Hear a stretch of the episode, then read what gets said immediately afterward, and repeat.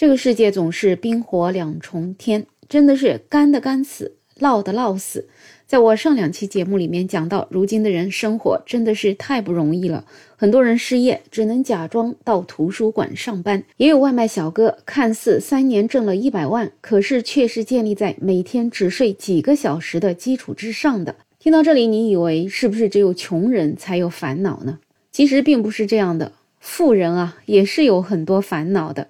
就像很多人希望能够天降横财，继承一笔巨款。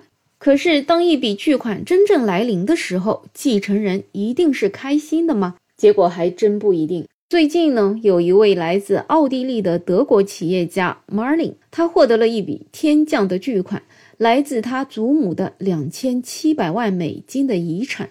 可是拿到钱的他却并不快乐，因为他觉得自己所拿的遗产属于不劳而获。他直言，这种情况让自己特别特别的恼怒。听起来是不是匪夷所思？这个怕不是一个不食人间疾苦的傻白甜妇人的发言吧？他到底是个什么来历呢？原来呢，他是在维也纳的一座豪宅里面长大的孩子。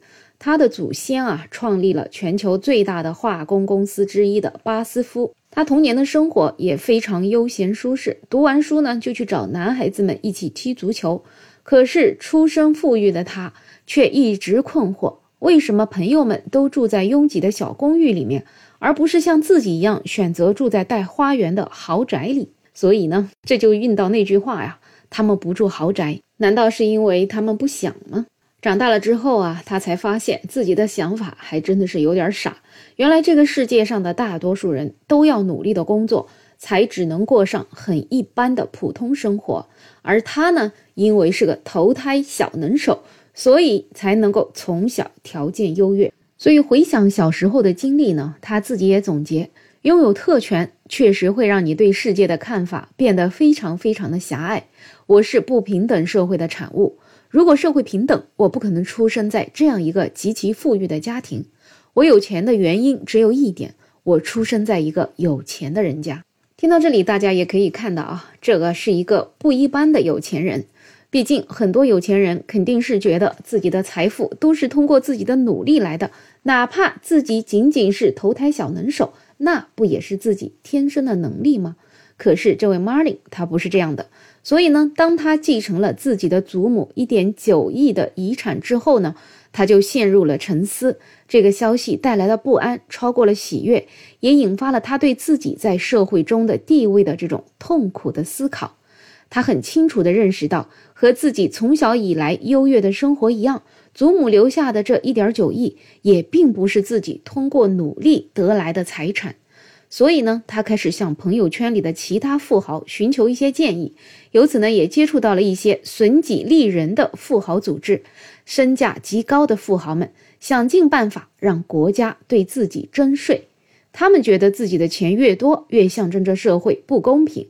希望国家能把这些钱拿走，通过合适的途径用于需要的人。所以呢，这位 marline 在和这些富豪们的反复交流当中呢，就确立了自己的想法。为了解决掉祖母留下的这一点九亿的横财，他成立了一个公民团体，作为捐赠遗产计划的一部分。他向随机挑选出的十六岁以上的奥地利公民发出了一万份的邀请，最终目的是筛选出五十人。一起决定这笔钱到底该怎么花。他在接受记者采访的时候说：“全球所有的巨额财富都汇聚在前百分之一的人手里面。百分之一不仅仅是一个数字，它还转换成了财富拥有者对政治、经济、媒体和社会的权利。他觉得财富的分配是造成社会不公平的原因，任何人都不应该拥有那么多的免税资金以及与此相伴而带来的巨大权利。”有人说，你既然这么嫌自己钱多，为什么不去做慈善呢？而他呢，一直以来就经常强调自己对慈善事业完全不感兴趣。在他看来，不应该由富人按照自己的兴趣和一时冲动来决定把钱砸在谁身上。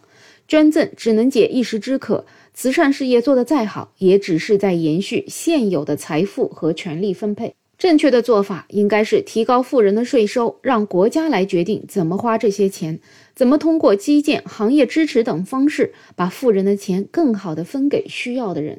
听起来他说的这一番言论还是有一定的道理的。确实，做慈善真的是凭着捐献人的喜好来进行分配财富，而当财富真正在国家手中，就能够由国家来进行统一的规划了。可惜有人对于他这样的做法也是表示不认可，觉得他是一个很虚伪的人。说要重新分配的说法其实是自相矛盾，归根结底背后啊，可能还是和政府之间的勾兑。听起来很高尚，但是他怎么敢相信朝令夕改的政府和政客们会更好的分配这笔财富呢？还不如创办自己的慈善机构，雇佣自己看好的人，制定分配规则，自己去做真正的好事儿。希望自己的财富被强行征用，可是却不愿意去自愿捐赠，真的是一件很奇怪的事情。还不如闭嘴吧，真正过一段穷日子再试试。那么，对于这样一件事情啊，如今还没有后续。到底他准备让这五十个人怎样一起去花光这一点九亿呢？希望后续还能够有报道提到这件事情。不管怎么样啊，这个世界上的财富确实是掌握在少数人手里。如果说每一个富人都能够像这位 marline 这样子有这样的格局，我想对这个世界一定是一件好事儿吧。好了，本期话题就聊这么多，欢迎在评论区讨论，也欢迎订阅、点赞、收藏我的专辑。没有想法，我是梅乐，我们下期再见。